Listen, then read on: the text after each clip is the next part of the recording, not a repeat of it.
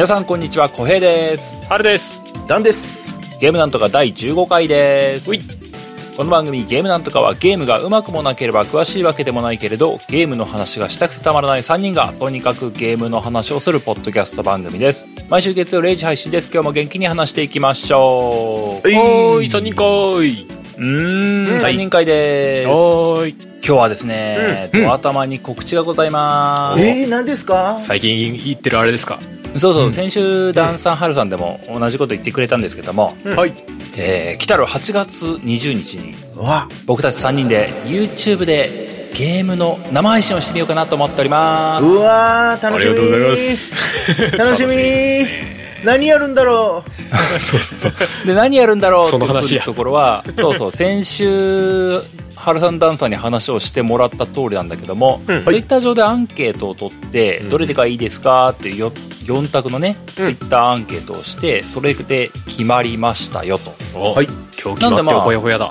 そうそう知ってる人は知ってるのかもしれないですけども、うん。えーデジボク地球防衛軍というえ何それ。ういや ハルさんが何それって言ったらもうハルさんが出したやつ誰も説明できないよ。俺しかやってねえ。まあでもあれよね地球防衛軍シリーズよね。うんうん。はい。まその中でもちょっと毛色が違うタイプっていうの？あそうっすな、うん。うんまあスピンオフ的な感じの。ううんうん。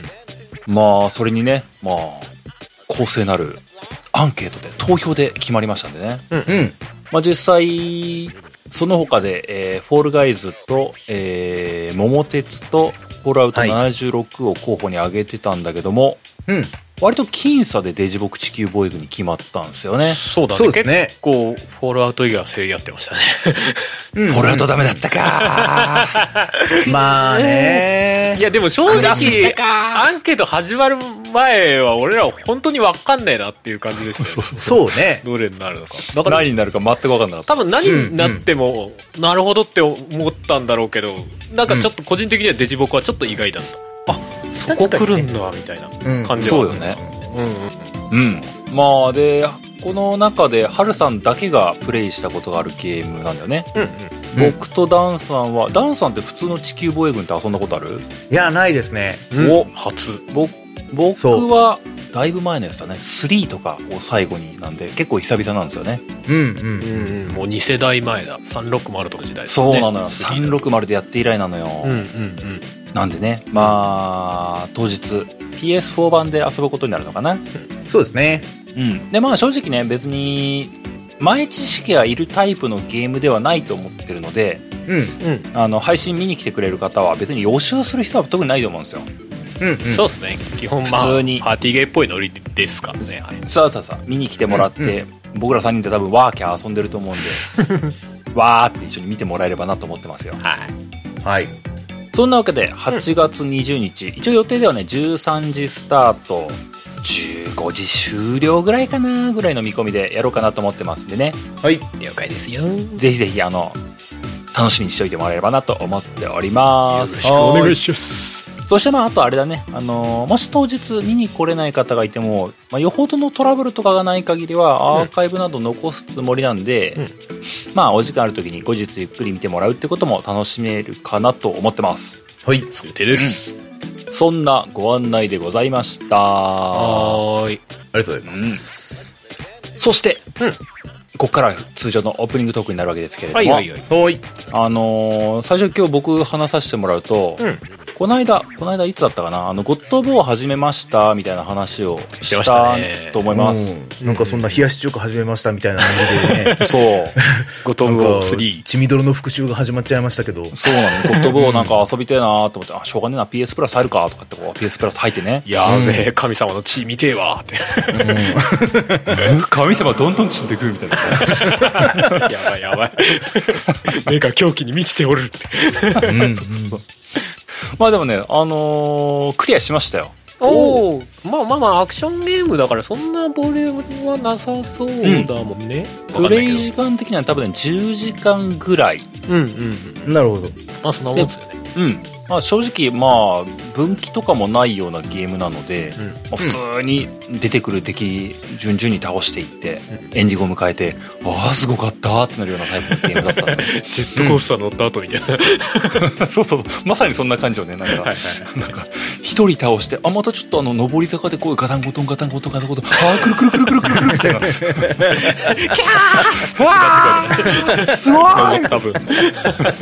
うんうんうんうん。で、まあ、あの正直ね、前話したのと、感想的には特に大きくは変わってないかなと思っていて、うんうん。まあ、順繰りにボス、神々と戦うことになって、その神々を、まあ、ひどい殺し方するんですよ。ううんうんん。で、一番最初、この間話した時は、そのポセイドンを倒す時に、そのうんポセイドン視点になって、うんボコボコに僕が殴られてる感覚になりました、みたいな話を。恐ろしい。うん、でまあ結果結果その後あのいろんなボスと戦う中でフィニッシュムーブみたいなのは、うん。まあ、それぞれ全然違うパターンというか各ボスみんなひどい目に遭ってたんだけども、うんそのひどい形が全然違ったなと思っててね、うん。まあどれを見ててもねなかなかすごかったなと思うんだけども、うんあのー一個あえあえてというか話しておきたいなと思うのが、うんうん。ラスボスではなく全然中盤に出てくるボスなんだけども、うんあのヘルメスっていうはいはいはい。足が速いのが特技というか、うん脚力自慢の神様がいるんですよ。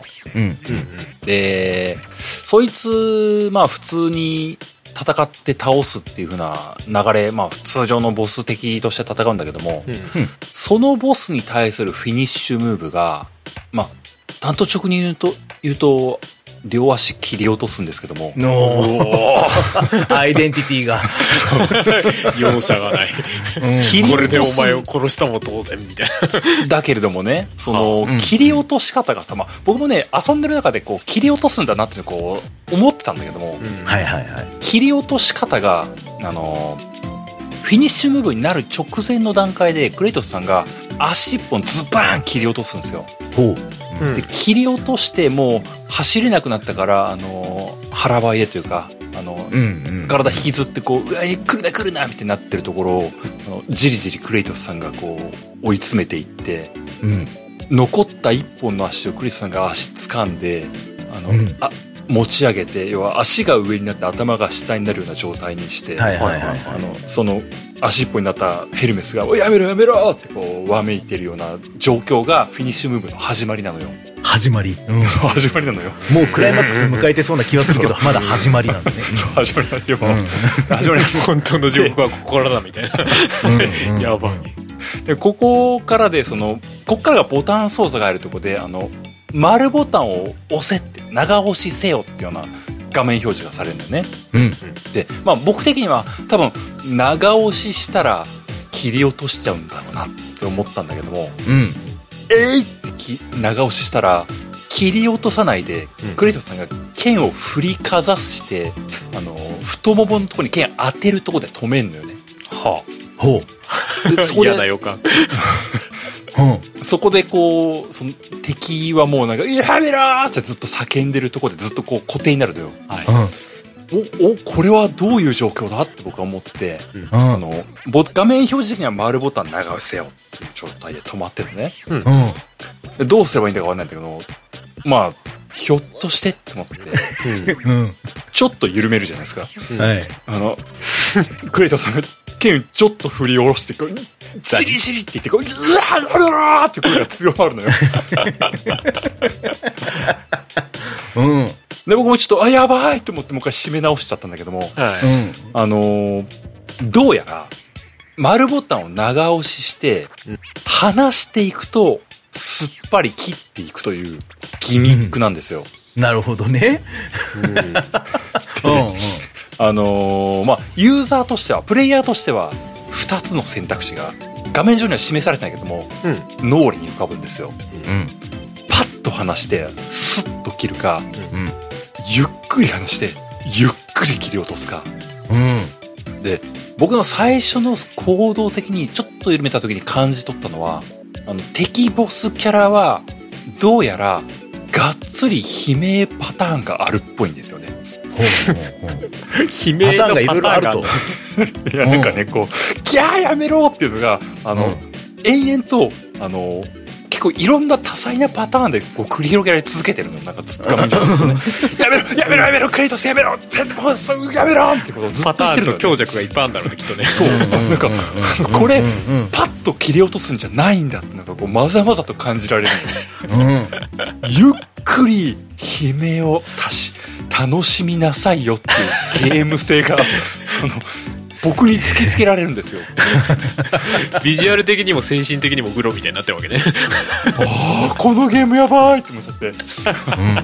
なんか僕なんかね、長押し、あの、し続けながら、背中ゾクゾクしちゃって、ああ、これ、ゆっくり話していくしかないんだと思って、あの、ゆっくり話していくんだけども、あの、悲鳴がね、本当にやばいのよ、なんか、あの、じゃあやめろやめろうわやめろって怖っどんどん強くなっていって、あの、最後にパッて話したら、あの、キャーやめろクレイトスやめろううわーってこう、だんだんスローモーションになっていって、あの、ヘルメスが白目をゆっくり向いていって、うわーって落ちていく。ドシャーっていうのが、ゆっくり繰り広げられるの。うわーって言って、なんかもう、何かしらのフェチみたいな領域な感じするんだな。そうね。すすごいもん見ちゃったっていう感覚に僕はなりましてね。げえな。あうんら。今だったらあれだよ、確実にハプティックフィードバックと絡ませてなんかするよ。あー、すごいな。PS5 版見たいな。なんかし、振動とこう、ね、あの、トリガーの圧力感じる？なんか、ゴリゴリゴリゴリみたいな。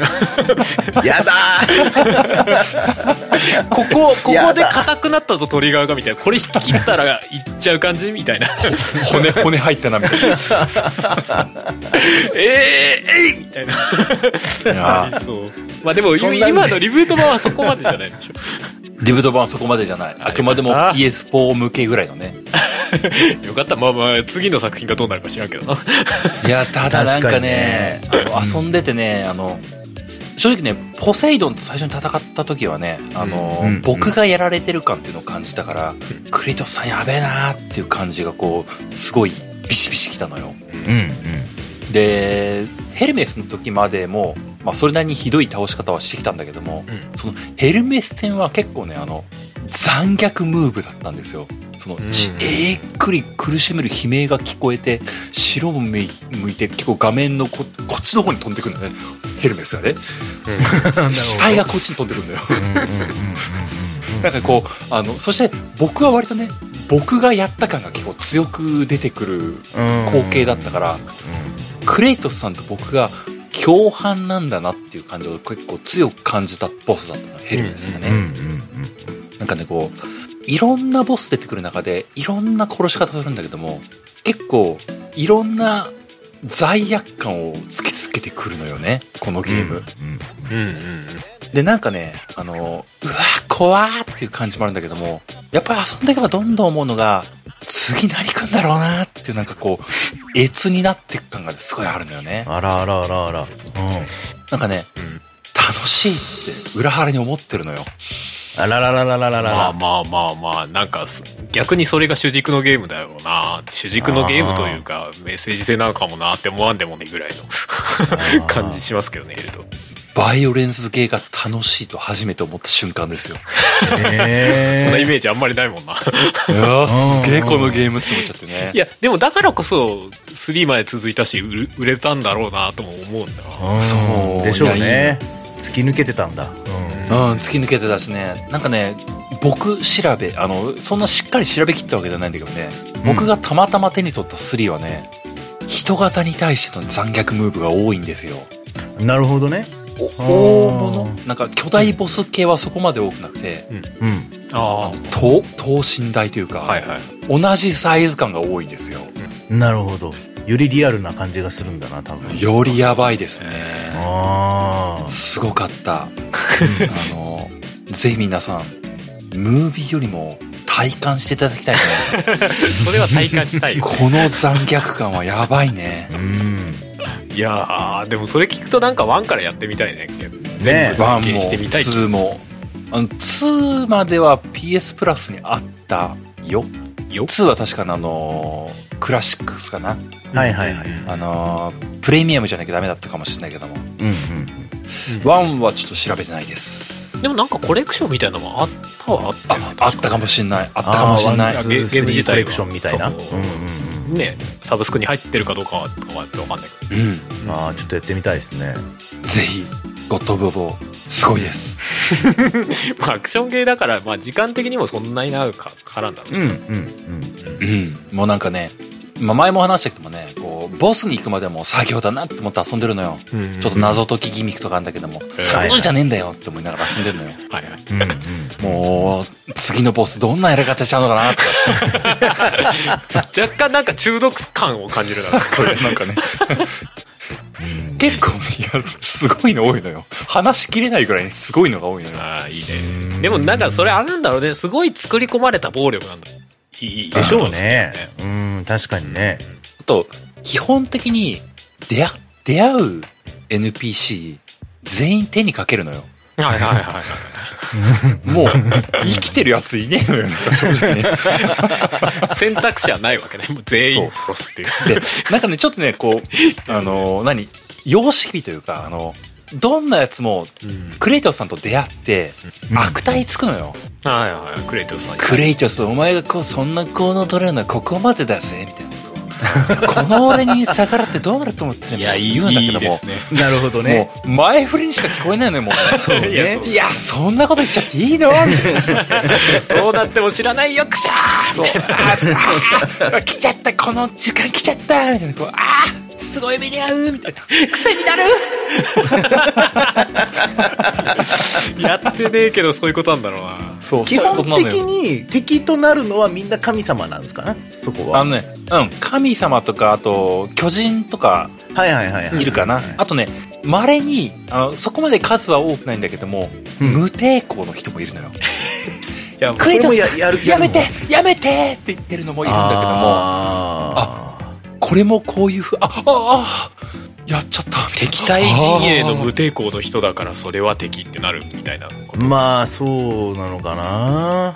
まあ、あとね、うん、すごかったなと思う無抵抗キャラはね、あの、ステージギミックとして、あのーなんかあの、扉開けるために、ぐるぐる回す滑車あるんだけども、そのぐるぐる回す滑車、うん。手離しちゃうと、またガラガラガラガラって戻っていっちゃって、はいはいありがちな。シャッター回したのに降りちゃう。うんまあ、ゲームではよくあるギミックあるじゃない。うんうんクレイトスさんが回して、手離したらガラガラガッシャンって言って、なんとかで固定してやらないと進めないよねっていう状況になるわけじゃないですか。もうすでにちょっと笑っちゃったんだけど。そう。まあ、皆さんお察しでしょ？そういうことなのよ。まあ、そこに無抵抗の人いるんだけども、お前ちょっとこどうしようクレイトスさんこうガッて引っ張って、やめてやめてクレイトス様やめて。って言ってこう、なってくんだけども、お前ちょっとこのか滑車のとこにこうダーンって押し込んで、やめてやめてやめて。やめてって。言って、クレイトスさんも無慈悲にこう、じゃあお前、お僕、俺先進むからって言って、先進んで扉越えたあたりで、ギャー！って声がするよね。クレイトスさん最低。いや、どうなったかなそれで、ってこうクレイトス興味本位で。息子に、息子に対してそんなね、怒りに任しちゃいけないみたいなことを言ってたんかいお前はって思っちゃいますね。リブートの方リブお前ート後の、リブート後何言ってんのお前みたいなこと思いまあ確かに自分がそうだったから息子にはそうさせたくないっていう気持ちはあるんだろうけど、まあど公の口が言っ開的なのはとんじゃって。多少しているうん。そうだね。まあまあ丸くなったってことなんでしょうかね。いや、でもね、感じ方違うよ、こう、前作やってるのと、リブート後だけやってるのと。そうだねまあまあでしょうね。まあまあいいいい親父感だけどその若い頃はすごかったみたいなちょっと違う目線が入るよねすごかった。本当にすごかった。すごかったのレベルがちょっとすごいちょっと悪しちゃってレベルじゃないぞ。う鬼っていうん。そうね。やってみたくなりましたね。いやー、まあね、PS プラスとかだったらね、こう、サブスクですぐ遊べますしね。うん。まあ、プレイ時間的にも結構短めなんでね。いやー、ちょっとね、すごい体験があるよ。まあ、ぜひね、まあ、前回話したね、冒頭のボスのポセイドンさんバトルだけね、楽しんで、こう、離脱してもらっても構わないと思うぐらいです。なるほあれだけでも十分見る価値があるというか、か 体験する価値があると思いますね。ど。なるほど。他はちょっとなんか 危険なあれがあるのかなって思っちゃうけど今の言い方だと その後はまあ自己責任でみたいなそうだね、こう、壮絶なる体験がその先にも控えてるからね。めっちゃ気になるわまあまあ、そんなね、ゴッド・オブ・オ3、あの、楽しかったよというお話でございました。はい。OKOK まあ、あとは、ハルさん最近遊んだのとかありますか？あ俺大丈夫？これ言っちゃっていいよ、いいよ、言っていいよ。はい、ちゃんと大丈夫ですか？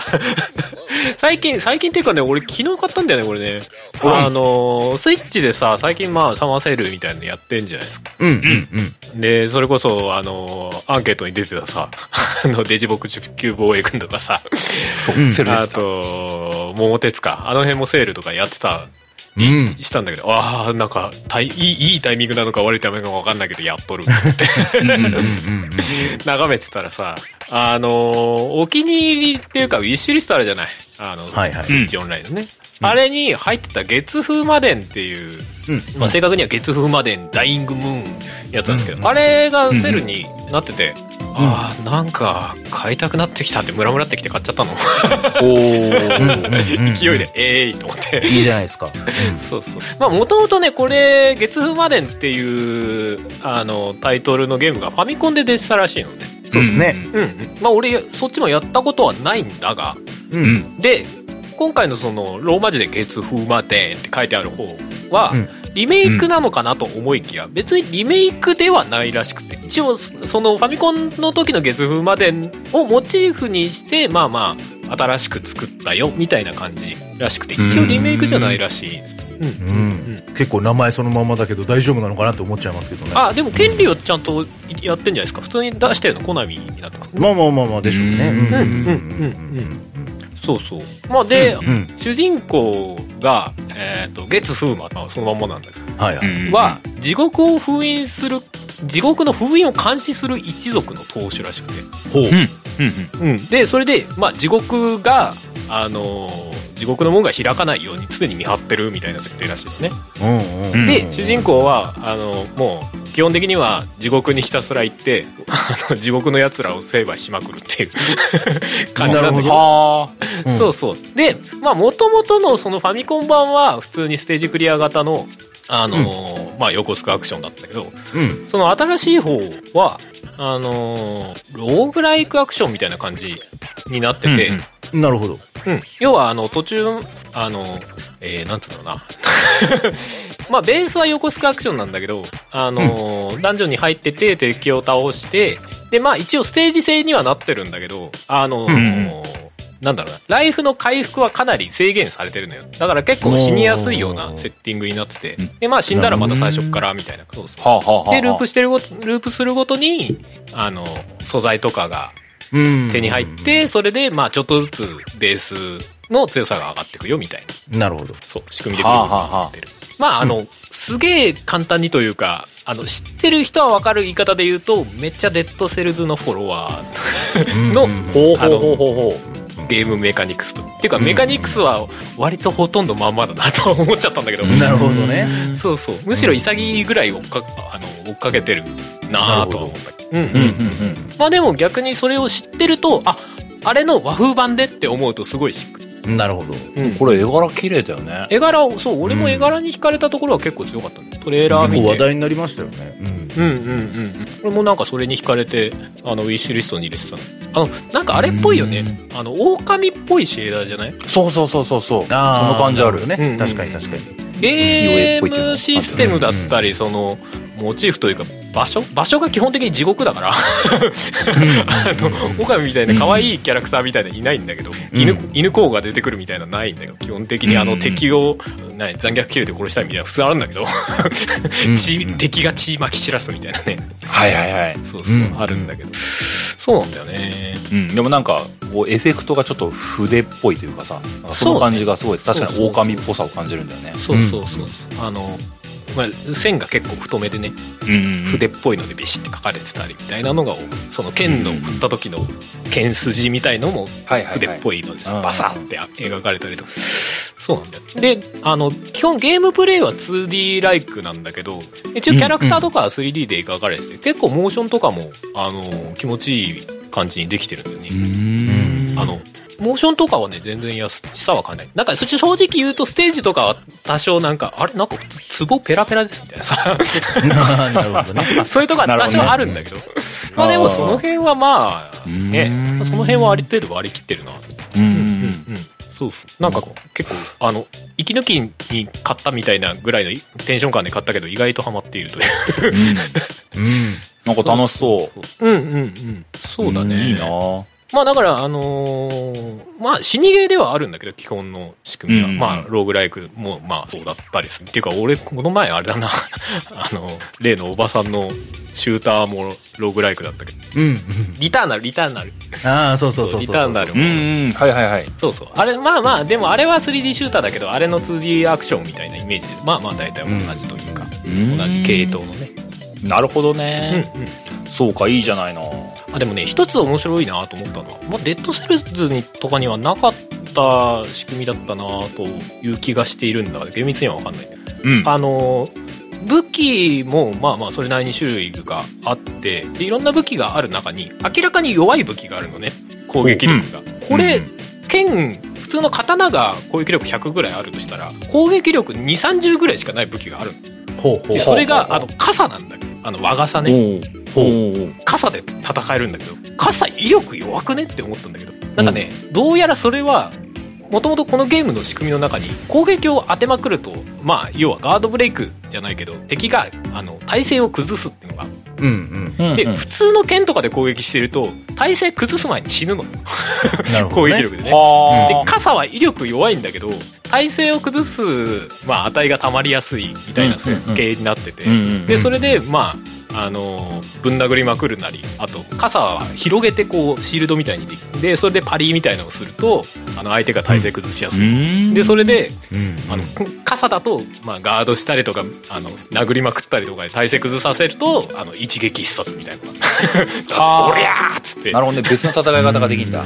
そうそうそうなるほど。あの敵の鬼が体上と下に真っ二つあ あ。そうそうその辺はねでもねなんか全然違うスタイルでプレイできる。武器によってみたいな感じがあってね結構面白かったあとなんかなんか一瞬鎖赤、赤炉を思い出しちゃいましたけどね。がね傘使って。あー確かにね。うんうんうん。あそこまでまあストイックにあのなんだっけ体感ゲージみたいのがあるみたいな感じでもないんだけどうんうんうんうんいやーこの傘どんだけ頑丈やねんみたいな傘使ってたから、赤炉は。そうだね。武器にできる傘ってなんやねんっていう話だけど、うん、そうそうそうそう。そうそういやでもその辺はねあのちょっと独自性もあったりとかでうん、武器によっていろんな戦い方ができる。で、なおかつ、その、ダンジョンの中で敵倒してるといろんな武器が手に入って、いまあ、現状、俺に一番合った武器はどれだろうな、とか思いながら戦い方を。探しながら、こう、進んでいくみたいな。毎回違う条件で、みたいうんな。楽しかったですね。いいじゃない。うん。月風魔は、うんえ、見張りなんですよね？見張りというか、まあまあ、封印を監視する。だから、まあまあ、封印が解かれそうになったからって言ってきますみたいなあことあー、やっぱ、あ、そう、いや、勝手に、なんかこう、監視してるのが仕事なのに、勝手にこう中に入ってって、オラオラオラってやってるような感じのイメージで今聞いてたから、俺も厳密になんか細かい設定がわからんなんかフレーバーテキストでなんか若干実験チックなワードがあるのねなんか敵の。な何？遺伝遺伝子じゃないけどな何かを解析してどうたらこうたらみたいのが書いてあるテキストがあるからななんか裏があるような気がするその監視してるんだけど、何かみたいなはあはあはあ。ただまだ一面のボス倒したぐらいのところまでしか行ってないからその辺細かいことわからんほどね。ああ、それはちょっとあるとまたわかるかも。な。うんうんへえ。なるほど。あ、でもね、スイッチ版だからなのかね、あの、えっとね、フレームレートが30なのが若干気にはなる。ああ、なるほどね。ちょっと、はあこれ60でやりたい。アクションゲーだったから60で。いや、あのね、スイスチーム版が出てるんで、スチームとスイッチで出てるんで、なるほど。発売が。だからもしかしたらスチームでは普通に60で動くのかなっていう気はするんですけどね。うん。そこだけはちょっと気になる。まあでも、スイッチだったら、まあね、携帯機モードで気楽に遊べたりとかもから、まあまあいいかなって思ってる。うんうん。うんうんうん。そうそう。なるほどね。手軽な 2D アクションみたいなの遊びたいからいいんじゃうないでしょうか。ん。多分いいじゃないの。結構シンプルだけど長く遊べるようなタイトルかなという気もしますけど、はいはい。ないじゃない。月風まで 月までね。うん。それじゃあ今日も本編に行きますかね。へいへい、はい。今日の本編はお便り会です。はい。お便りかい久々ですね。うん。まあ、早速、今日も何本読めるか分かんないですけども、うん4本とか5本とか読めるといいなと思って、早速本編に入っていこうかと思います。はい。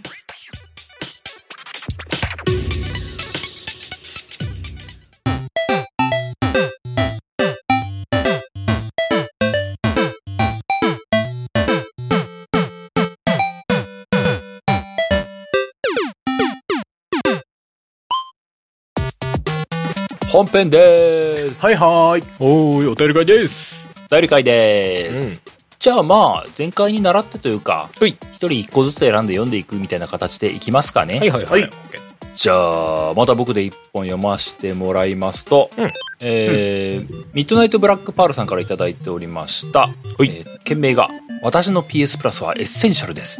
おーうん。えー本文読んでいきますと、えー小江さん、春さん、ダンさん、こんにちは。こんにちはこんにちは。レベル8にて新しくなった直後に、えー PS プラスについてはお話しされておられましたが、少し時間が経って改めて使い勝手やプランについてはどうでしょうか？うん未だにアップグレードしようか、ま、どうか迷っているので参考にさせていただきたいです。よろしくお願いいたします。といったメールいただいておりましたあ。りがとうございます。ありがとうございますまあこれ選んだのも、うんその時僕いなかったからっていうのもあったんですけども、はいはい、うん。そしてなんだかんだ入っちゃいまして。うんで、めでたく。うん。僕 PS プラス相変わらずいいなって思ってますけど、うんレアケースですか？何がですか？いやこの、別に、基本いいと思いますよ。まあ、僕ら、あの、多分ね、あの、取り上げた時にもお話ししたと思いますけど、うんうん。まあ、全然、コスパは全然いいかなと。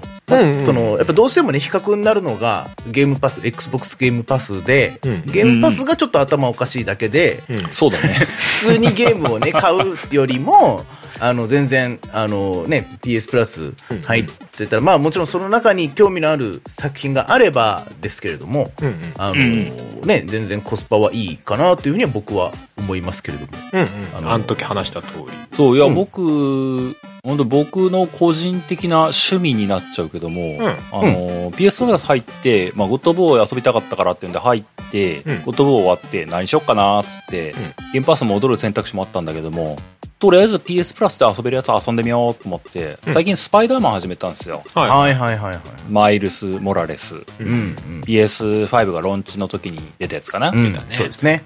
で、まあ、改めて思ったんだけども、うんあの僕プレイステーションスタジオのゲーム外れねえなって思うんですよいやそうねそれはそう確かにそうね。でなんかあのまあ最新作は遊べないけどさ PS プラスだけでは。うん。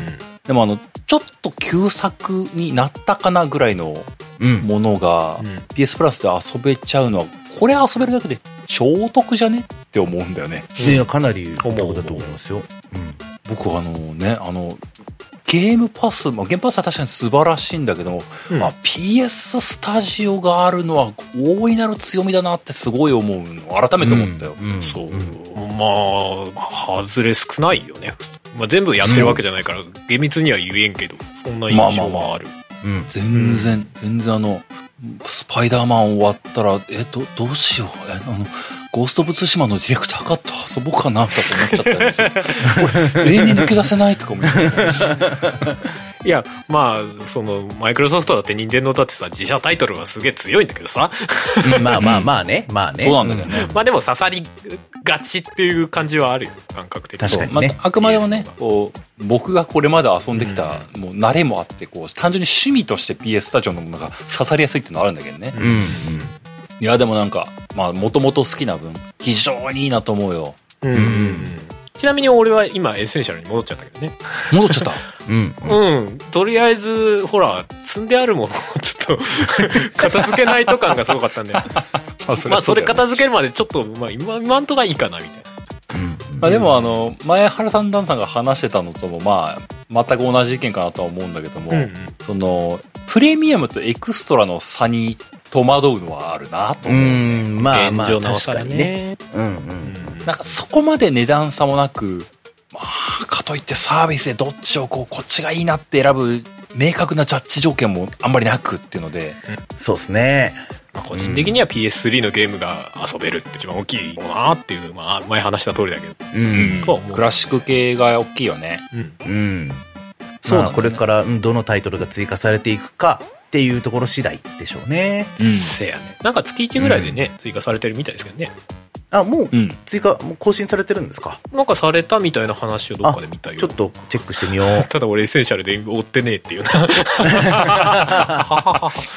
まあでもそのクラシックタイトルが増えていけば増えていくほどね、プレミアムの価値が上がっていくというかね。せやね。なんか PSP の勇者のくせに生意気だが追加されたのはなんか見た記憶。ああれもプレミアムなのかなあ。というか僕あの、すげえ個人的にゲームパスにも、PS プラスにも、うんまあどちらでもいいんだけどもお願いしたのが FF13 なんですけども、マジなんとかしてくれませんか、本当に。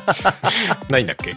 あのーゲームパスの方で FF13 はあるんだけども、うんうん。あれね、あの、日本ストアではないのよ。そうやね。ああ、なるほどね。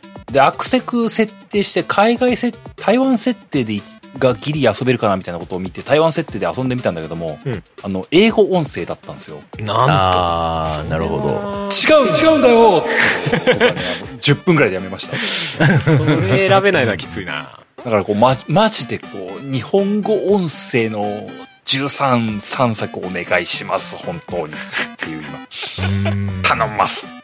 まあ、ああいうのもメーカーとの兼ね合いで出したり引っ込みたりするんだろうからね。うん。まあ、現状なんかやっぱり FF シリーズ日本国内だと PS プラス側に比重が置かれてるっぽいけどね。うん。FF12 とかもね、日本 PS プラスの方ではあったから、あ、12やろうかなとかちょっと思ったりね。うんうん。ゲームパス側でこう、日本ストアでこう FF0 みたいな、全然ないってなる。うんうん。なんでだろうな。なんか日本のサブスクにはちょっと救いに厳しい感じあります。うん。よくおまくに現象って言われるよね。まあなんかいまあ、ろいろね。それだけ、それだけね、ファイナルファンタジーのね、ブランドが日本人にとって大事なんだろうなと思うけどね。ああ、まあまあね。ああ、なるほどね。うん。うんうんうん。まあただサブスク13を遊べるようにしてくれ頼む。あと、メタルギアソリッド4頼む、マジで。ああ、まあ、頼むぜメタルギアソリッド4は PS3 か。このまま埋没させるのはおかしいぞ。PS3 なんだよ。3か。まあメタルギアはリメイクの話がちらほらあるからなんか、ど、どこまでやるんだろうな、みたいなのはね。確かにね。頼むぜ。4遊べるようにしてくれよ。そうね。P、まあまあ、プレミアムに入ったら PS4 というかメタルギアソリッド4が遊べますよ、みたいな。うん。まあでもそういうやつ欲しいよね、やっぱりね。PS3 は他に移植されてないやつめっちゃ多いですからね。うん欲。しいよ。頼むよ。あれこれあるよね。うん。まあ、それがまず僕の言いたかったことでございます。はい。うん。じゃあ次の歌いきますか。おじゃあ俺行きましょうかね。はい。じゃあ、次のお便りは、エメスケさんからです。はい。ほいほい。えー、件名リニューアルおめでとうございます。うんありがとうございます。えー、あり本部がとうございます。小江さん、はるさん、ダンさん、こんにちは。こんにちは。ゲームなんとかリニューアルおめでとうございます。ありがとうございます。3人でワイワイ喋り倒しているのを毎週楽しく聞いているゲーマーナースです。おう。うん。えーお三方に質問というかトークテーマのリクエストといいますか、うん。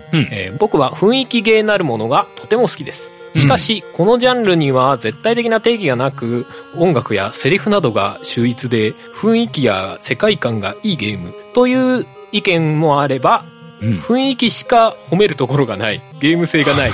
といった意見もあり賛否両論分かれるジャンルです。なるほど。なるほど、なるほど。僕としてはその全てをひっくるめて何でもいいからとにかく俺の世界観を感じろ。見て聞いて味わえ。そして考察しろ。と世界観をぶつけて没入させてくるゲームがそれだと思っています。なるほど、ん。えーお三方はああこれはまさに雰囲気ゲーだなと思うゲームはありますか？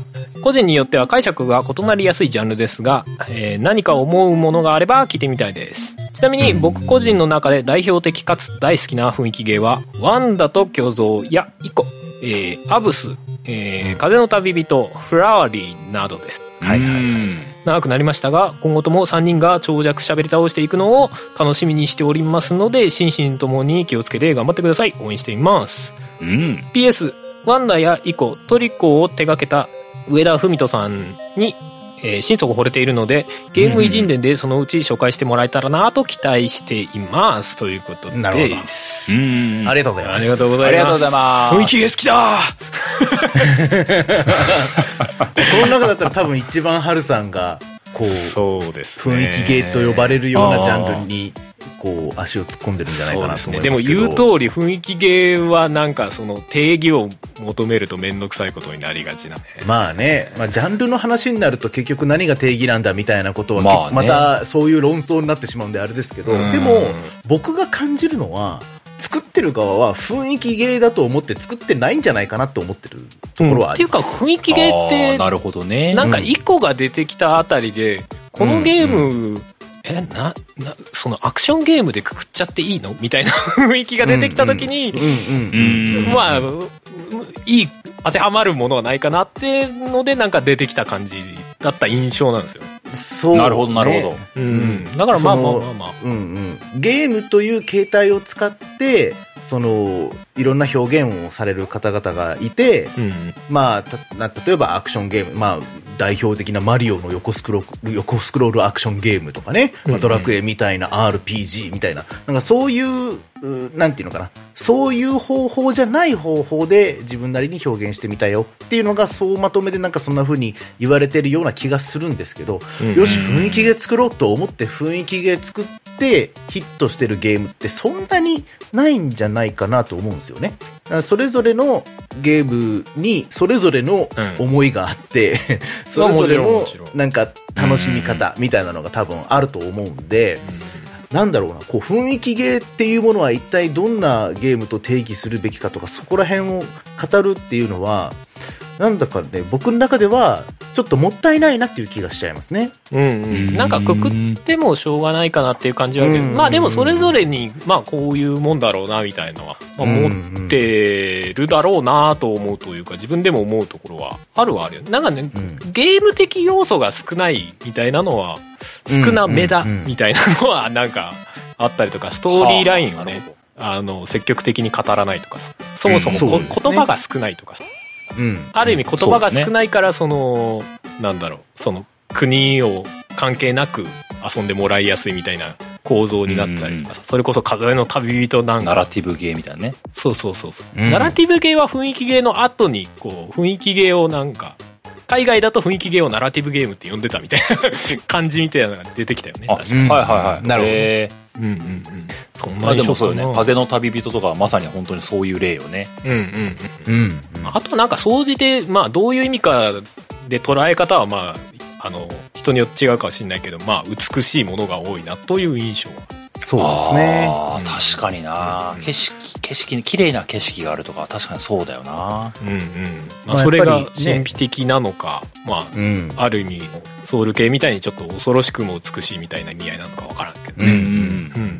確かに定義は難しいよね。こう、なんだろう。風の旅人とか、以降、ワンダと巨像とかを並べられて、なんだろうな、例えば、インサイドとかリンボーもそれになるのかなってちょっとなんか刺激もするしなとも思ったりもするし。うんなるほどね。うん。そうね。まあでもゲーム性が高くなってくる、まあ要は駆け引きみたいのが強くなってくると、なんとなく雰囲気ゲーから外れていくような印象はあるよね。だから、そうですね。ああ、確かにこの MSK さんが挙げてくださった中で言うと、ワンダが一番ゲームっぽいというか、んんうんそう一番ある意味攻略要素が強いから離れてるかもなという気はする。うん。確かに確かに。そのプレイヤーの意識をあ絵とか音楽とかに、うん。そのい集中させたいと思ってると思うんですよ。多分ね。作ってる側は、だからそのプレイがねそのこのタイミングでこのボタンを押してみたいな気持ちにそっちに意識が集中しちゃうとこう視野がぐっとこう狭くなるんで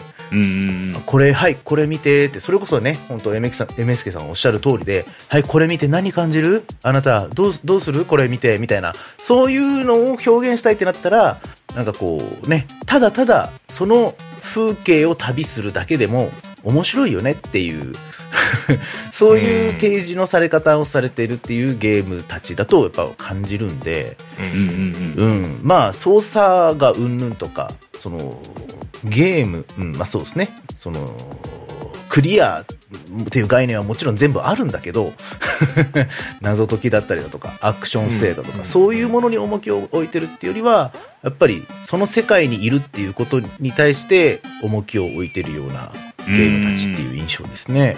でも俺雰囲気ゲーの中に入ると思うんだけど、あの、スチームで昔やったメドウっていうゲームで、うん。うんあの、基本はオンラインにつないで遊ぶゲームなんだけど、その、ほそれなりに広いマップの、えっ、と、まあ、平原というか、まあ、や、いや、山岳地帯みたいなのもあるんだけど、ちょっとまあ、う。うん。そこまででかくないけど、まあ、オープンワールドみたいなところで、あの、うんあなたは、どれか動物になってくださいってなって、で動物になって草おう原を、その他のプレイヤーの動物たちと、その草原を駆け回るっていう おおゲームがあって。いいなぁエンディングとかないんじゃないかな、あれって。へえ。いいなぁあれは完全に雰囲気ゲーだろうな。だから喋れないんだもんだって。ボタンを押しても、うん鳴き声しか出さないの。キャーキャーみたいな。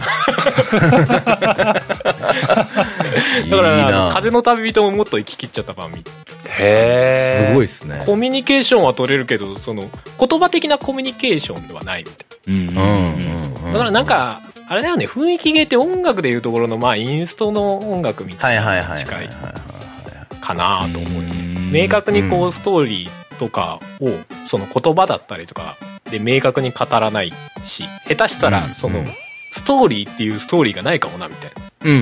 要はうん聞いたあなたが感じたものがそれがもうそそあなあなたが聞いて物語が完成するみたいうん。なうんなんかそういうものもあるよなとか思ったりしますうんううんん。確かに。そういうの好き そういうある意味ウィットネスとかもそんな気もしますけどねああ、あそうだね。うん、そうだね。あーうんパズルはあったけども、確かに確かに要素としてゲはそうだよね。ーム的なジャンルで言うとパズルに入っちゃうんだろうまあまあまあ確かにわかるわかるそう考えたら、確かにミストとかもすごい綺麗な景色の中、うん謎解きさせられるみたいな感じですよね。そうだね。よく考えたら確かに綺麗な景色である必要性みたいなね。ね、ね。ねでもやっぱ圧倒されて、それから多分引っ張られてプレイしちゃうみたいな感じだと思うんで、うんミストなんかうん特に。雰囲気ゲーだよねって言われたら確かにそうかもっていうふうに思いますね。ね、最近話題に出たのだと、アンパッキングとかもそうなんじゃないっていう気はしてるの。ああ、なるほど。なるほどなあそうじゃそうなのいや、かなまあ、俺が惹かれてるからそうなのかなって思う節もあるんだけど。なるほど、うんそう、どうなんだろうな。アンパッキングって聞くと、雰囲気ゲーかって言われると、どっちかっていうと、ナラティブっていう表現の方がなんか合ってるような印象があるけど、でも確かに雰囲気ゲーの要素はあるなとは思いますね。要素はある、うん要素はある。ただあれは禅のゲームだからな。そうね、開発者が言っちゃってるもんね、全だっていうふうに、これは。まあでも、近しい場所にはありそうだよね。確かにね。確かに。ポジショニングとしてこう遠からずにいるはずだ。うん。格ゲーとは真逆の位置にあるっていう印象はありますね。まあ間違いない。だってあれでしょ、物置いた時の音とかすげえ種類あるみたいなさ。力入れてるとこ普通のゲームじゃないもんね、あれね。うんうんいいな確かにな。うん。なるほどそうだね。あでも雰囲気系何って言われてこう、多分僕はこれっていうのをパッと上げれないけども、まあ今出たようなね、いろんなものがあるんだろうなとは、要素要素が雰囲気系の要素を被ってるっていうのがあるんだろうなと思っちゃうな。うん。そうですね。いいな。そうよね。いや、この、えー MSK さんが挙げてるタイトルは、総じて好きです。フラワリーとか挙げてるあたりとかもう最高かよってなるね。フラーリー僕も好きだったななんか、うんあれ俺めちゃめちゃ好きでしたね。すっげえどうでもいい話ですけども、僕、フラーリー、あの、こう、学生の頃に、こう、徹夜して夜中に、こう、もうダメだっつって朝5時ぐらいに、こう、はーって言って、こう、やってるの好きだったあな。あ、わかる。あの、特に一面がスカッとするのね、あれね。そう。あの、風になって花びらを巻き上げながら、こう草原をヒューって飛ぶっていう。あーって言って、今日もねっつって寝てたんだよね。気持ちいい終わり 後の方の目になるとちょっと暗い雰囲気になってくるからね。一面だけやって、あ、すっきり。あ、そうなんだ。気持ちいいなんか、すごい爽やかなイメージしか僕、プレイしてないからわかんないけど、爽やかなイメージしか持ってなかったんですけど、結構暗い雰囲気とかもあるんですね。ご飯、暗闇、雷とかあるよ。そう。へえ。まあその辺はちょっとメッセージ性みたいなのを感じなくもない作りにはなってたりするんですよね。なるほどうんあれはあれでなんかこう、体験があるよね。こう、はーって、宗教体験みたいな感じうん。うんああそうですねもうねその辺はもう完全に風の旅人とかにもつながるような感じもあるしね、うん。そうそうそうそう、あるね。うん。なんか言ってるとなんか久々にフラーリやりたくなってきたな。ラーリー。あれ今でもやれんのかな？PS4 に移植されてたはず。あ、マジ？あ、本当に？うん。うん。だから PS4 でもできたはず。へうん。ーうん。うん。ありがてえな。ね、そういうのありがたいよね。ありがたいなああいう好きな作品ちゃんと移植されてると、やったぜってなるよね。確かにね。メタルギアソリッドも頼むよ。あ、コナミに言ってくれ。頼むよ。コナミに言ってくれ。たまにやりてんだよ、あれ。あじゃあもうなんかメタルギアソリッド1のリメイクがもし出たらその時には4も移植してくれみたいなね。頼むよ、1から5までやりてんだよ。でも4が、え3とか4はなんかわかるな気持ちな。できる状態にしといてくれ感みたいなね、してとよ、もうじゃあ貼っといてくれ、あれは本当にもう、あれは大事なゲームなんだよ。わかる。まあまあ、上、上田文人さんのね、偉人でもそのうちやれたらやりたい。そうですね。そうだね、うんいいね。じゃあ次行きますか。はい。はい。じゃあ次は私から、えーうんご紹介したいと思います。えーお名前が、俊介はんさん。えータイトルが、ダンさんに騙されてと 騙されて？あります。騙しちゃった。わあ、もうこれ僕、このお便り来た時もう最初ドキーンとしました。え、え、誰？誰？誰？って思いましたね。僕のなんか知り合いがなんか、なんか、えー、みたいな。プライベートな人かな？みたいな、一瞬思っちゃいましたけど、はいはい。うん。読んでいきます。うんうん。えー、小平さん、はるさん、ダンさん、あゆみさん、はじめまして。お、はじめましえーて。俊介はんと申します。うんえー僕がゲームなんとかを聞き始めたのは昨年、ダンさんにツイッターでフォローされてからです。はあはあえーインディーライブエキスポウィンター2021を見ているとき、興味のあったタイトルをメモ代わりにツイートしていました。うんえーそして、だるま島の宿屋さんが紹介され、えーこれも入れておこうとつぶやいたことがきっかけで、ダンさんにフォローされ、えー作者からフォローされた。なになにゲームなんとか？ポッドキャスト？ちょっと聞いてみよう。というのがきっかけです。ありがてえな。えー番組のお定番とか小ネタとか、えー、内輪ネタみたいなのがあったらあれだし、えー初回から聞いてみようと聞き始めると聞こえてきたのは、皆さんどうもこんにちは、小平です。春です。の言葉。え、ダンさんは？聞く番組間違えた？え、ダンさんに騙された？と不安になりましたが、エピソードに、だるまの神殿とあったので、とりあえず聞き続けてみようと聞いているうちにハマってしまい、えー初回放送から最新話まで駆け抜けてしまいました。ありがてえな。はい。えーお三方のお軽軽快なトークとえーゲームが好きだという熱意を楽しめるので、今では生活に欠かせないものとなっており感謝しております。長くなってしまいましたが、皆様お体にお気をつけて、これからもゲームなんとかを続けていただけると幸いです。もちろん、だるま島の宿屋さんも楽しみにしています。ということで、いただきました。ありがとうございます。ありがとうございます。す。はい。いや、もう、そりゃあね、もう、エゴサの鬼でしたから、あの時は僕。でもこれ、ダンさんに騙されてって言ってるけど、いや、結果的に僕に騙されてる感じ。ごめんなさいね、本当にね。ちょっとその頃複雑だったんだよね、みたいな。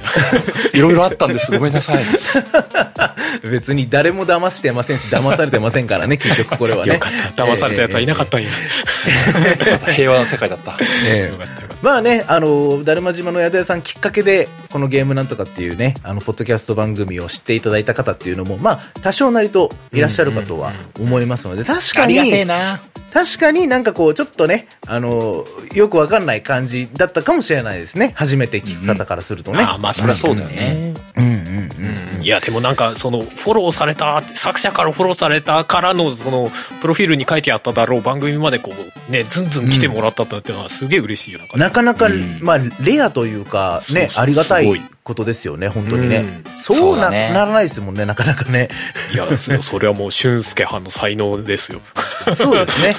素晴らしい。うんうんアンテナがしっかり張られていて、こう自分の好みに合うものをしっかりこう掴み取ることができたという、そういうことです。はい。うん。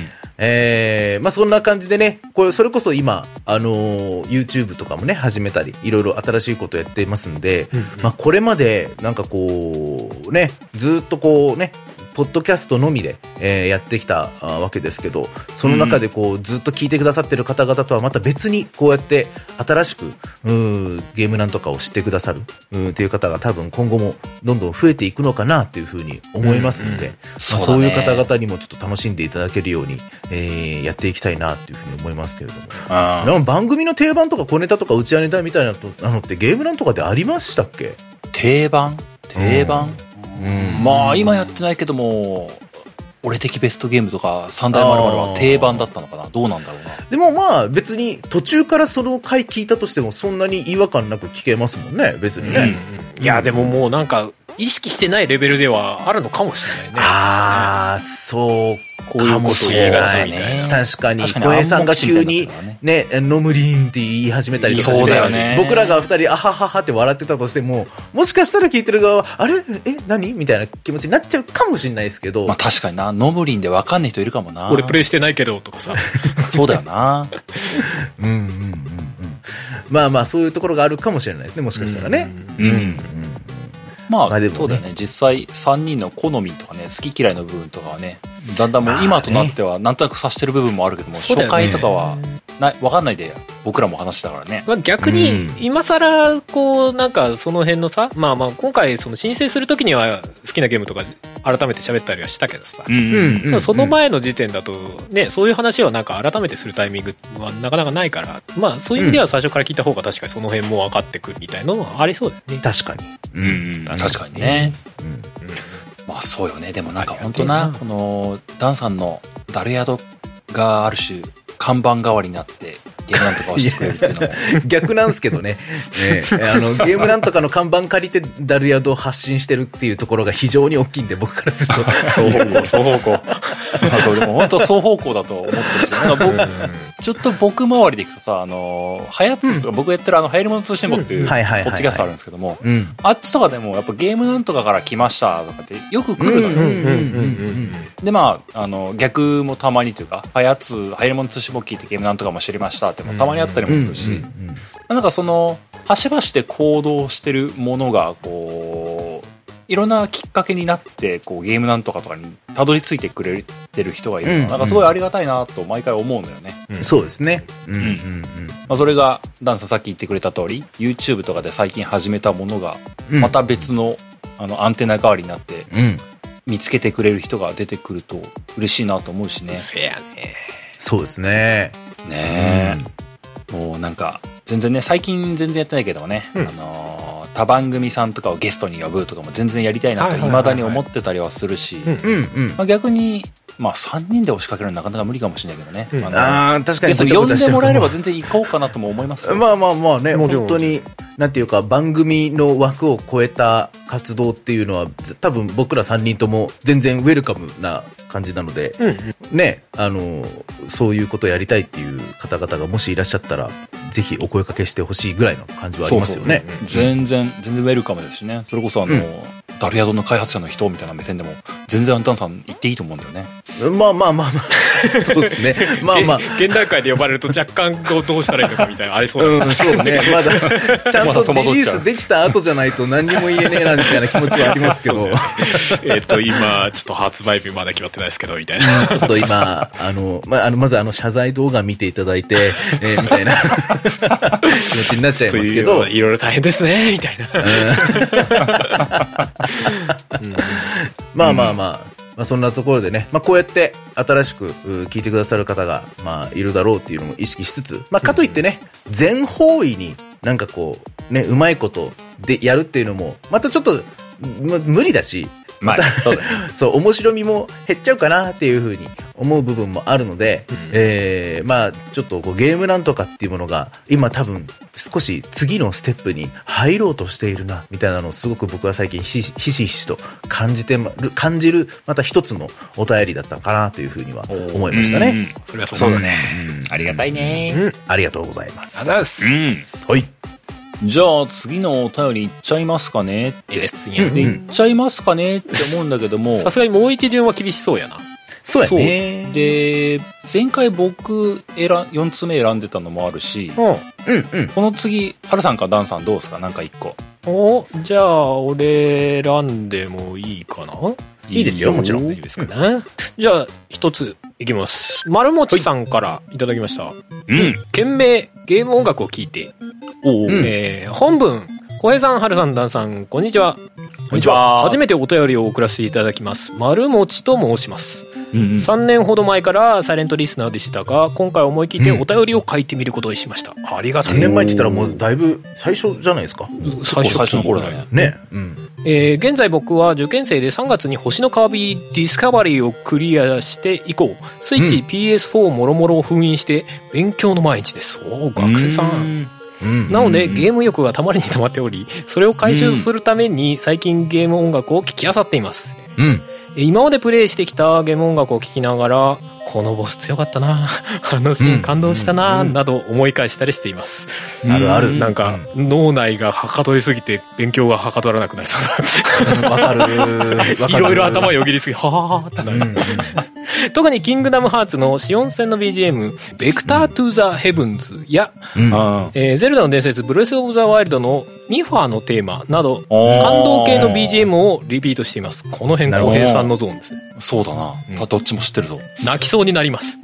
わかる えー皆さんはとても印象に残っている、聞くだけで泣けるようなゲーム音楽はありますか？お答えいただけるととても幸いです。これからの配信も楽しみにしています。ということです。ありがとうございます。ありがとうございますありがとうございます。うん、ありがてえ。うん。学生で3年前からっていうともうなんかよっぽどな感じしますね。だいぶお若い頃からみたいな。高校生とかなのかな？って思っちゃうな。うんねすげえなど。どのタイミングの受験なのかもとかもちょっとわかんないですけどね。うん確かにね、まあ大学受験なのか、まあ高校受験、だ、仮にそうだとしたら、中1から聞いてますみたいな話ってことでしょ？まあかもしれないってことですね。ねうわそう。えなちょうど波長が合うのかしらね。え？キングダムハーツのシオン戦って結構前だからな。え？高校生じゃないかな、多分。な。うんうん。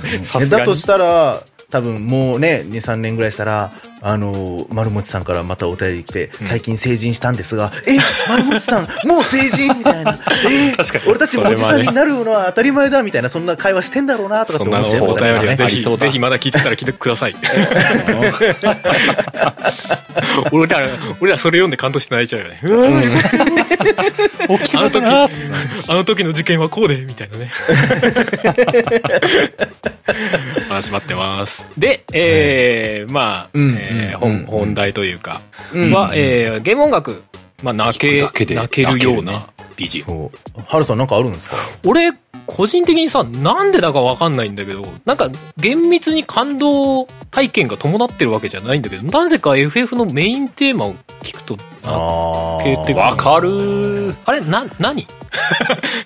あの、なんでしょうターねターターターってやつね。うん。あれ、そう。あれはノスタルジー書き足りてるよ、ね。あれ、でもさ、体験としてはさ、な言うほどゲームの中で流れってないんだよね。まあ、エンディングとか、その辺周辺で時々かかるかなとか。オープニングから見てかかるかなぐらいで、なんか近年の FF だとなおさらなんかあんまり印象がないんだ。確かに。なんかし、僕、CM で流れるイメージだけどね。まあまあそうね、イメージは本当そんぐらいのね。やっぱナレーションも一緒に聞こえてくるようなイメージですもんね。う。そうそうそうそう。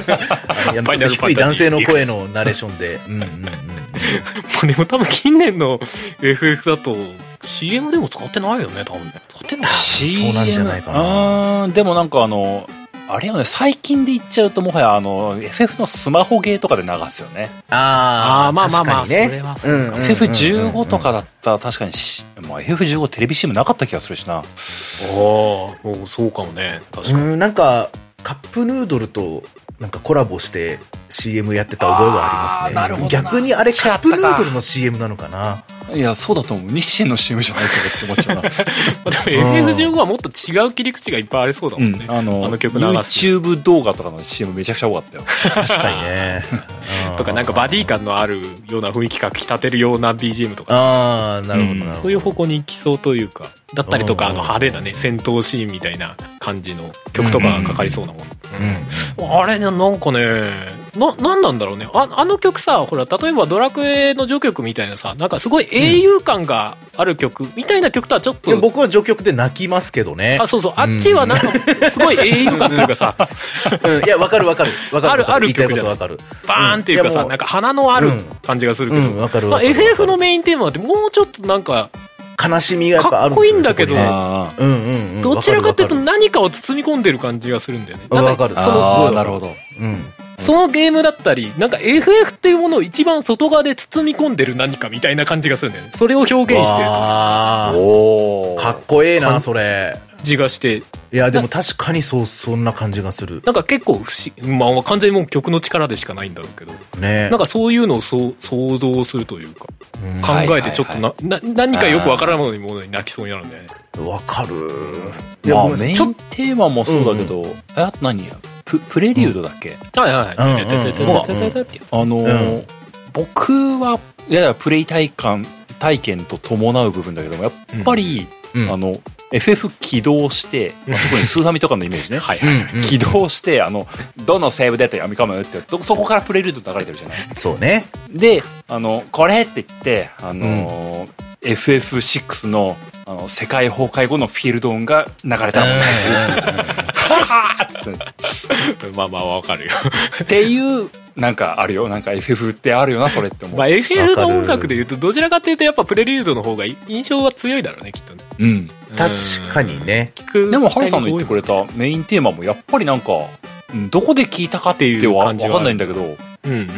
でも聞くとね、やっぱ、あーなんか、何かがこう、込み上げてくるっていうのはあるよね。うん、ある。あれは結構わかるわか不思議なんだよ、文の中でも。そんなにごめんなか、なんさいね、あの、ううんん泣けるゲーム音楽ではないんだけど、FF で言うんだったら僕、うん。超好きなのがやっぱチョコボーなんですよね。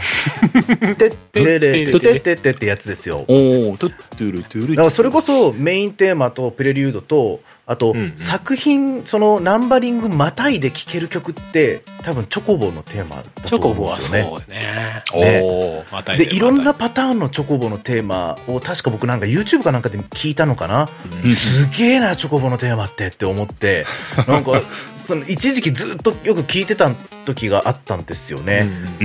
ももうあの曲を作曲す、そのチョコボのこんなね、あの、あの、鳥、でっかい鳥の背中に乗れるんですみたいな。で、この、こいつが走ってる時のイメージの曲をちょっと作ってほしいんですって言われた時に、あの曲が書けるって、もう天才だなと思ったんですよ。なんかこう、チョコボーだし、あれも。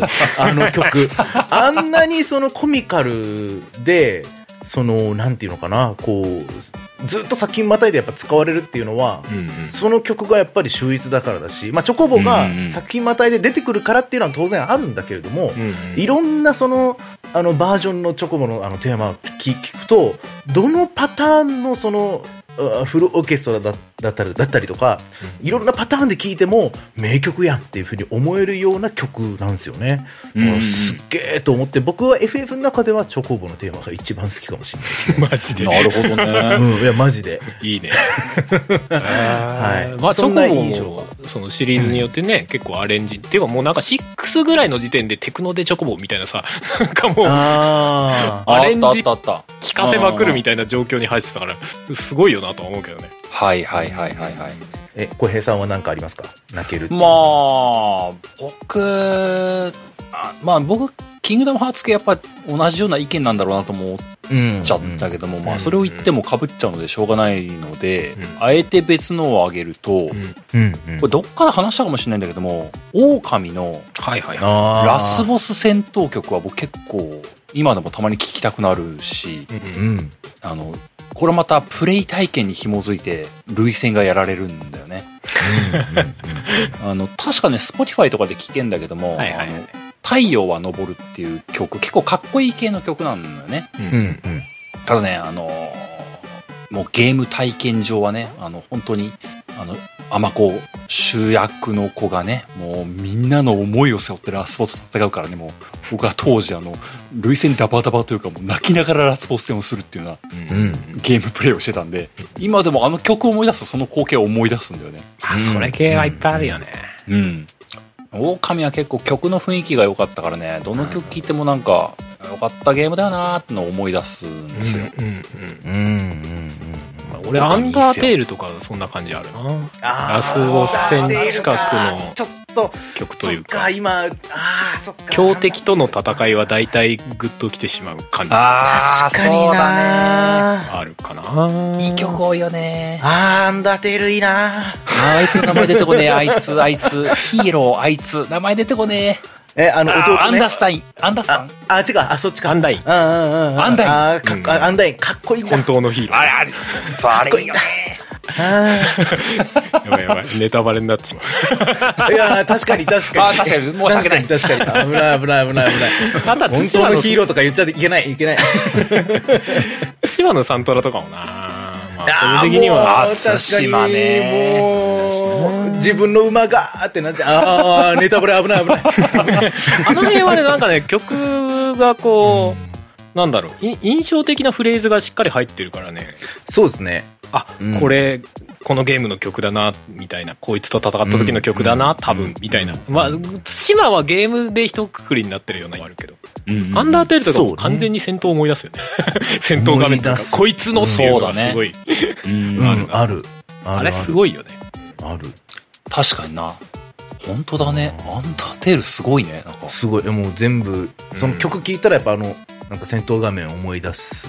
うんうんうん。まあまあまあまあまああれ作ってる人が曲ある種本職の人だからね。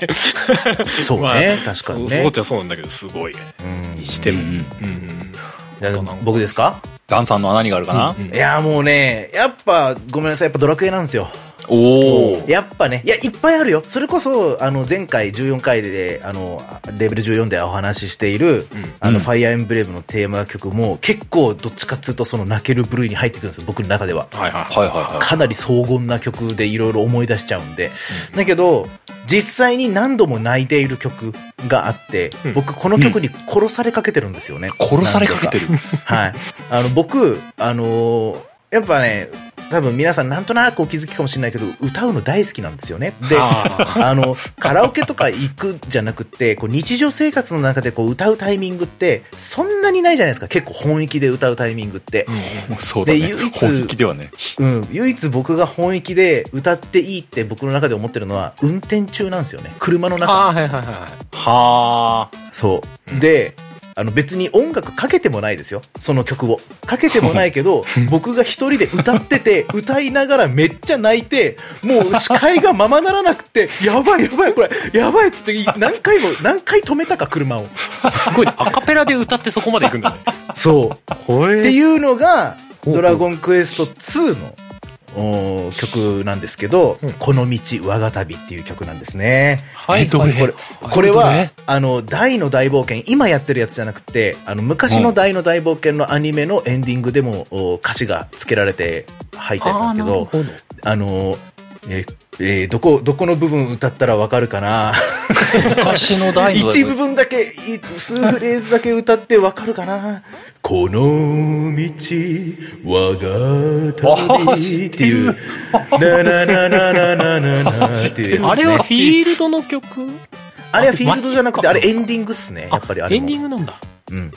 あの、本当にエンディングの、もう、なんていうかもう、やったねーっていう、ラスボス倒してやったねーみたいな。っていう時にあれが流れます。トゥントゥントゥントゥントゥントゥン。里帰りじゃないけど、凱旋みたいな感じの。そうそうそうそう。トゥルーで、それでもうみんなこう、わー、やったやったって言ってるところがこう、見れて、こう、スクロールが来るみたいな感じなんですけど。ドラクエ2なんだあれ2なんですよよ。で、その歌詞がね、もうめちゃくちゃ良くて、まあ、曲自体もいいんだけど、まあ、大の大冒険のそのエンディング曲だからなんですよね。僕の中での類線をゆ緩ませるのは。で、大の大冒険の話になっちゃうけど、あの、オープニング曲は、大がまだこれから勇者になるぜっていう曲なんですよ。はいはいはい。オープニング曲は。うんうん勇者よ行けっていう曲なんですけど、だね。もうこれ繰り返し言うけど、今やってる大の大冒険じゃないからね。もちろん、もちろんそうです。もちろんそうです。昔の爽やかなやつじゃないよ。もうちょっと暑苦しいやつねそうそうそうそうそうそう。昔のその大の大冒険は、この勇者よ行けっていう曲で、勇者よ行けと。どんなに辛くったって、あの、お前が諦めちゃいけないんだって。お前だけは諦めんなってすっげえプレッシャーかけてくるんですよ。なんでオープニング変わってしまったんや。すごい、でも、お前だけに、お前の肩にかかっとるんやってすっごい言われるってプレッシャーかけられて、誰がそれを言ってるのか分かんないけど、その、勇者じゃない誰かが勇者に対して、あの、すげえプレッシャーかけるっていう曲なんですよね。はい オープニングは。で、エンディングの方は、おそらく、旅を終えた勇者本人が歌ってるんですよ。この道我が旅っていう。歌詞の内容的に。そうそうそう、今までいろんなことあって、気がついたら、この道をね、ずーっと歩いてきて、あの、靴を何回履き潰したか、みたいな表現をしてるんですよ。その辛いことがあったっていうのを、靴を何回履き潰して、でも、ん行った先でこんなことがあって、あんなことがあって、みたいなことを、こう、あののぶとい声でね、歌ってて、こう、大人になった勇者をイメージしたんですよね、なんかね。そのドラクエシリーズってどれ通してもやっぱりこう少年から青年ぐらいの10代まあ中盤から後半ぐらいの主人公がこう勇者としてね立てられてまあ魔王退治に行くわけじゃないですか。うんそれが多分終わった後にいろんな出会いとか別れとか辛かった思い出とかあるけどでもまだこの旅は俺続くんだよなみたいな気持ちになりながらちょっと喉仏も出てきて声が太くなって歌ってるみたいな感じのイメージしちゃうと、もう、大 ってななりながら、運転しながら泣くんですよ、僕。なるほど。うん何回殺されかけたかっていう曲なんです。殺されかけた。うんそうそういうことで、事故る寸前だったってことね。涙でそういう前が見えない。ことですね。うんダメダメダメって思いながらね。うんそんなことやるともうなんか、ダンさんのカラオケ配信とか見たくなっちゃうな。うんこの曲歌ってる途中で声震えてくるみたいな。みたいな感じでこう。いやいや、ほんとそんな感じで歌ってる。まあでもそう、そういうのあるよね、そういう曲ってね。いやー自分の中で。まあまなるほどね。あ。はい。やっぱドラクエでした。はい。いやー、どうだろうな。丸持さんの年代的に通ずるものがあったのかって言うと相当怪しいんだけど。そうなのよ。そうなのよ。全然、ねあのちょっと違うのよ、世代は、僕は。うんうんうん。まあでもね、多分聞いてる人も皆様それぞれね、こう泣ける BGM って言うと想像するのも違うんだろうなと思いますけどもなあるでしょうね。そうですね。まあこ、これ系はもう結構いいっぱい上がっちゃう。ど特に泣けるやつはまあ上げやすそうな気がします。うん。そうよね。なんかグッときちゃうっていう。うん。すメタルギアソリッド3のスネークイーターとかもね、結構刺さるんだけどね。そうですね。でもあれ、あれはなんか泣くっていうより熱くなっちゃうんだよな。そうなのよ。うん階段登ってるシーン思い出すっつってこうカンカンカンカンカンカンカンカンカンって。でもクソ長えっておなじみのな。そうそうそうそうなんか。ずっと上登ってる。いやーでもまあ時間的にはこんなもんですかね。はい。今日も4通ですかね4通。ご紹介してきました。ありがとうございます。うんまあ、引き続きね、お便り募集してますんで、皆様、まあ、全部を紹介できるとは言い切れないんですけども、まあ、ものは試しにと送ってもらえると幸いでございます。ねよろしくお願いします。そんなわけで最後、エンディング入っていこうかと思います。はいはーい。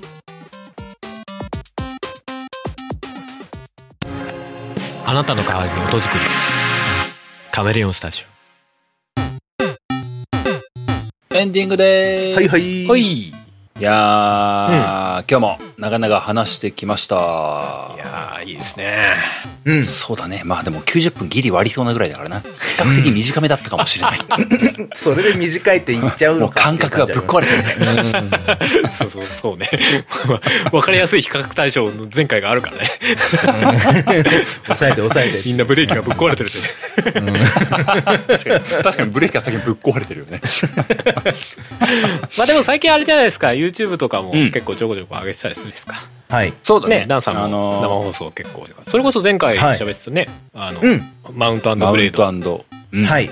2ね、のはい説明というか解説配信もやってましたそうですね。僕も、あのね、あの、プレミア配信ありがたいことに、ね、リスナーの方と一緒に聞いたんですけどそうそうそう、うんプレミア配信で改めて聞いてみて、うんこれちょっとやっぱ絵がないと分かりづらいなと思って、うんまあ一応ね、あの、解説配信みたいなことをさせてもらったんですけれども。うんうんうんううんん。ね。うん、そういうことか。うん。はい。か、そう、プレミア配信もそう、最近やってんだよね。うんそうなのまあ、まあ正直、ハルさんが言ってたアイデアをもろ、まるっとパクったのであ、そうそうそう。いや、でも、まあい YouTube いっすね。プレミア配信ってあるよね、せっかく YouTube で配信するのはプレミア配信っつって、まあまあプレミア配信って要はその動画を公開する一発目だけリアルタイムでみんなで見ようねっていう仕組みがあるんですよね、うん。でただただそうそうそうそれだけなんですけどね。うんうんうん。でゲームまあ正直はなんとか音源的に何の違いもないんですけどもね。そうそうそうそう、で、今んとこ、まあ、必ずこれで毎週やろうって決めてるわけではないんですけども、うんあの、ちょっとだけ YouTube で配信するのをちょっとだけ早めて、うん。普段毎週月曜0時配信のところを、その直前の日曜の22時配信にして、うん。プレミアム公開として YouTube で先行で見れますよっていうような状況にしてます。うん。うん最近は。はい。そう。プレミアムなんでまあ公開中だとねチャットが使えてそこでまあある種リアルタイムでうん。聞いてるような疑似そうそうそう。うん。体験みたいなね、できるんで。でまあ正直僕らが毎回必ずいるってわけではないですけども、うん。まあいる人が一緒に見てたりするんでね、うん。うん。まあ、チャットとかでやり取りとかもできると楽しいかなと思ってます。そうですね。そうです。ね。あの、補足を入れたりとかしてますもんね。そうね。そうチャットの方でね。も聞けてる時はねうん。やってたりするんで、はい、うん。まあよかったら、まあなんでね、うん。YouTube とかね、気が向いたら見てもらえると嬉しいなと思います。そうです。前回もあれだね。俺もあの、うん。エースコンバットのうん。VR、あ、そう。そう、ね。皆さんぜひ見てください。あれすごい。あの動画いいよね。あ本当、うん。ありがてえ。いやあのー言ってたことがよくわかる。うん、やっぱちょっと僕もエースコンバットやりたいなと思っちゃったもん。エースコンバット VR いいぞっていうだけのあの動画ですけど、相変わらず VR の画面いいなと思ったよ。あそうそうそう。あのすげえ相性がいいんでね。これはもうなんか猛烈プッシュして次回作はもうなんとか VR ねじ込んでもらうしかないと思うね。いや単純に俺があの久々にそのエースコンバット7の VR モードをねあのやったらテンション上がって、いややっぱこれいいよなと思ってなんとか出せないかなっていうことでやってみた非常っていうのはに有意義な動画になってると思います。うん。いいと思ういいと思う。割と、ねあの前回の反省を生かしてちゃんと字幕入れたんで。私は見やすくなってるなと思うんでね。結構字幕入ってたから大変だったろうなと思いましたけどね。もうなんか途中からノリノリで入れてましたけどね。ああ楽しいと思いながら割と1日ぐらい作れましたけど。でしょうね、あれだったらね。うん。まあまあまあよかったねっていう感じですうね、んうん。そうそう、はい。そんな感じね、YouTube でもちょも、ちょこちょこといろんな活動してますんでね、ぜひ見てもらえればなと思いますし、あとはまあ冒頭にご案内した通り、8月の20日に生配信で、えーみんなでレジボック地球防衛軍を遊んでみようっていうのがありますんでね、そちらもぜひ遊びに来てもらえればなと思っております。ははいい。そんなんで最後、定型読んで終わっていこうかなと思います。うんはい。えーこの番組ゲームなんとかでは皆様からのお便りを募集しております。お便りは番組ブログのお便りフォームまたはメールにてお送りください。番組ブログはゲームなんとか .com、番組メールアドレスはゲームなんとか .gmail.com です。アドレスはエピソードの概要欄にも記載してますのでそちらをご確認ください。ついでに番組の購読、フォローボタンも押してもらいますと僕たちがとても喜びます。その他、えー、ツイッターではハッシュタグゲームなんとかを使ったツイートなどもお待ちしております。番組に対する感想であったり、リスナーさん同士の交流につながっていければなと思いますので気軽に使ってみてください。そんなわけで第15回はこの辺でおしまいです。また次回お会いしましょう。お相手は小平と、ハルトなんでございました。それではまた来週さようなら。バイバイ